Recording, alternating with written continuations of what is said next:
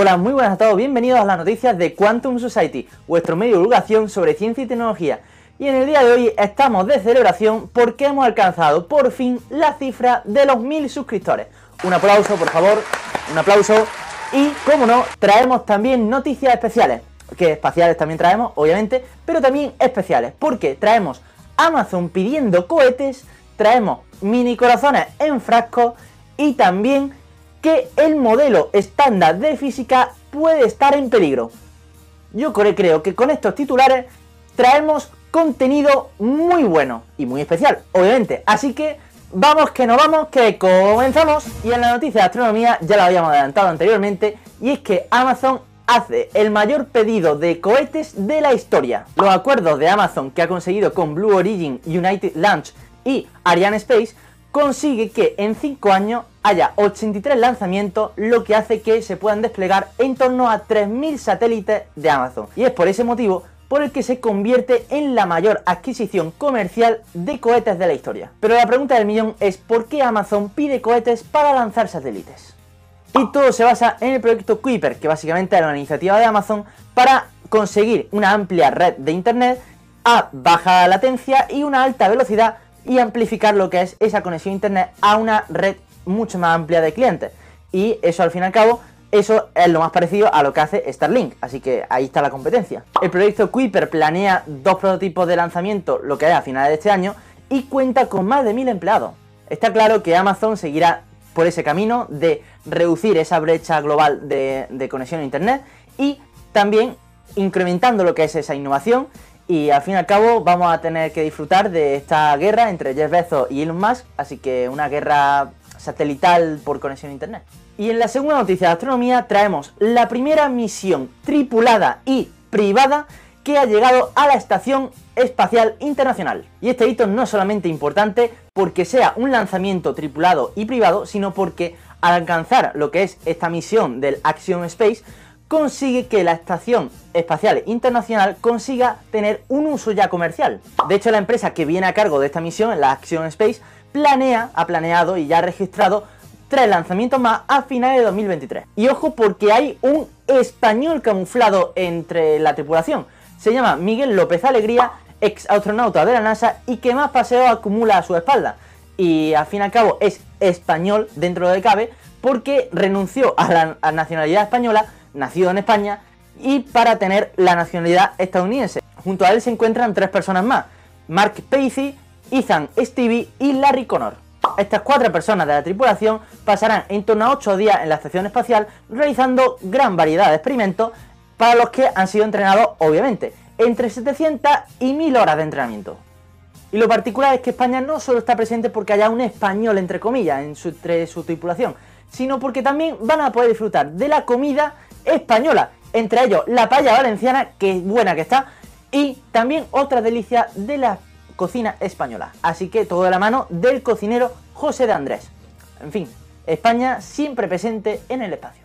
Y vamos con otra noticia de astronomía, en este caso que la NASA va a probar el lanzamiento orbital sin cohete de Spin Launch. Esta extraña estructura circular situada en Nuevo México ha sido uno de los proyectos y es uno de los proyectos más radicales de la última década y que la NASA quiere probar. El edificio en cuestión es una lanzadera suborbital y que funciona como una especie de catapulta. Dentro de la instalación, un brazo mecánico gira un proyectil con alguna carga en su interior en una cámara de vacío hasta alcanzar velocidades de 8.000 km por hora y luego lo lanza en órbita sin necesidad de gran cantidad de combustible. Y según el CEO de Spin Launch de esta plataforma, consigue reducir en torno a un 30% del combustible normal en un lanzamiento común. Sin embargo, esta lanzadera no está diseñada para lanzar en órbita cápsulas tripuladas. Y aunque ha tenido éxito en las pruebas, ninguna de ellas ha llegado a órbita, porque es una primera lanzadera, una primera instalación, y aparte porque solo alcanza alturas suborbitales.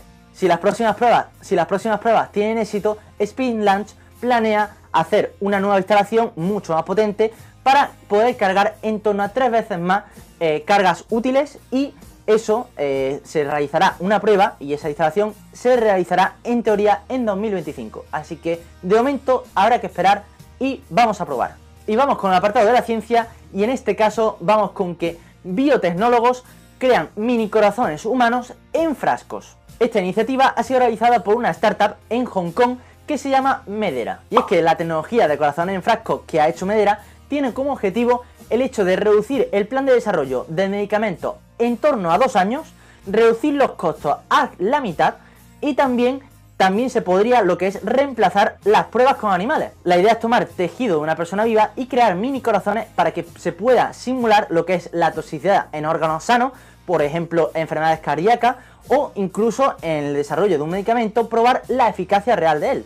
Y es que tradicionalmente un nuevo fármaco podría costarle a una farmacéutica en torno a mil millones de dólares y tardar en torno a 8 y 10 años en desarrollarse y también en probarse debido a sus efectos negativos, ya que la mayoría, en torno al 90%, no consiguen probarse en ensayos clínicos. Desde luego un gran avance y no solamente porque se reduce mucho el tiempo, sino también porque puede ser un gran avance para reducir o disminuir al máximo lo que son las pruebas con animales. Así que, en fin, veremos a ver cómo sucede esto y cómo avanza en el tiempo. Y vamos con otra noticia impactante de la ciencia, y en este caso vamos con que podría estar en peligro el modelo estándar de física. Cuidado que no es poca broma. Para que ninguno se me pierda en esta noticia, voy a entrar un poquito en materia, y nunca mejor dicho. Hay cuatro fuerzas de naturaleza, la gravedad, el electromagnetismo, la fuerza nuclear débil y la fuerza nuclear fuerte. Y cada una de ellas está asociada a una partícula en especial. Los bosones W y Z son portadores de la fuerza nuclear débil que son responsables de la desintegración radioactiva de las partículas subatómicas. Solo la gravedad esquiva esta regla porque de momento no se ha descubierto ninguna partícula asociada a la gravedad, no se ha descubierto un gravitón. Entonces, en el estudio que se ha publicado en Science y de que ha llevado largas décadas de investigación, se ha descubierto que la masa del bosón W, que es portador de la fuerza nuclear débil, ha descubierto que la masa es significativamente mayor de lo que predicen las teorías. Según el estudio, los investigadores lograron determinar la masa con una precisión del 0,01%. Para que lo entendamos todo el mundo, es como calcular el peso de un gorila de 350 kilogramos con un margen de error de 40 gramos. Bastante bien, yo creo.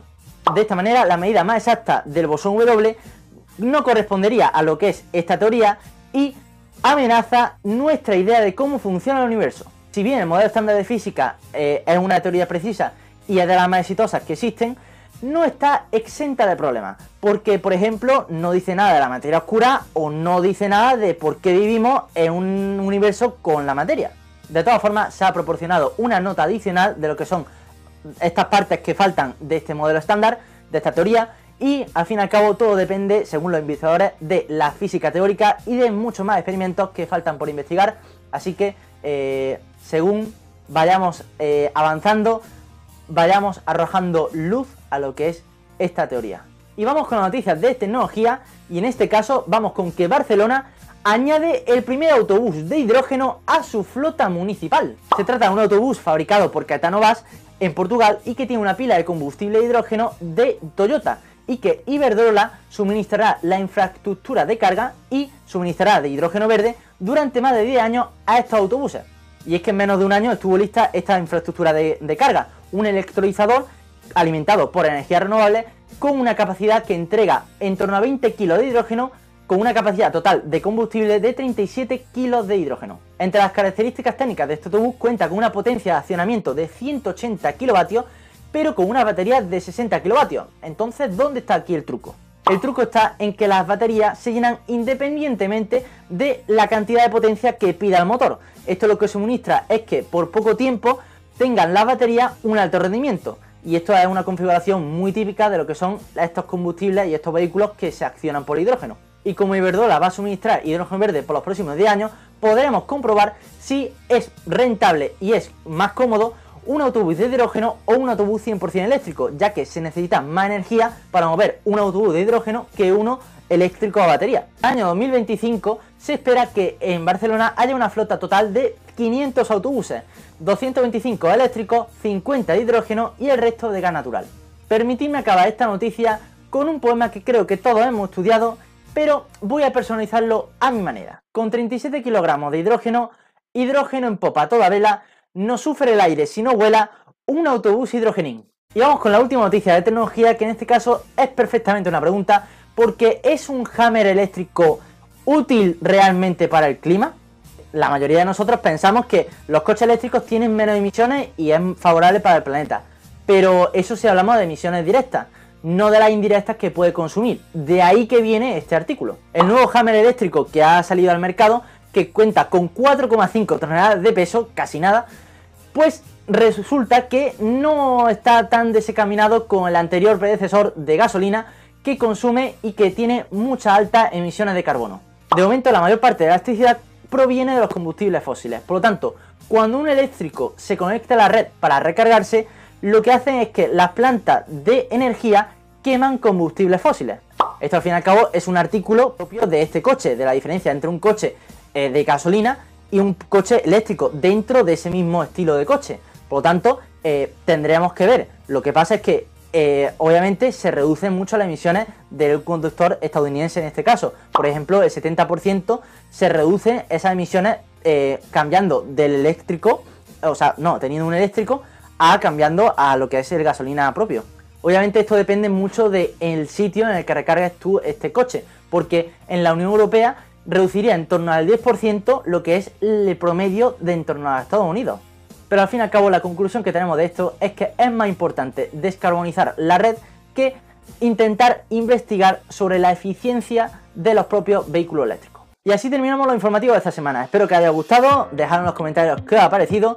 Espero que haya gustado, que si habéis perdido algo, hay muchos vídeos también de lo informativo, del resto de noticias. Si queréis hacerlo en formato artículo y leerlo, está en nuestra web.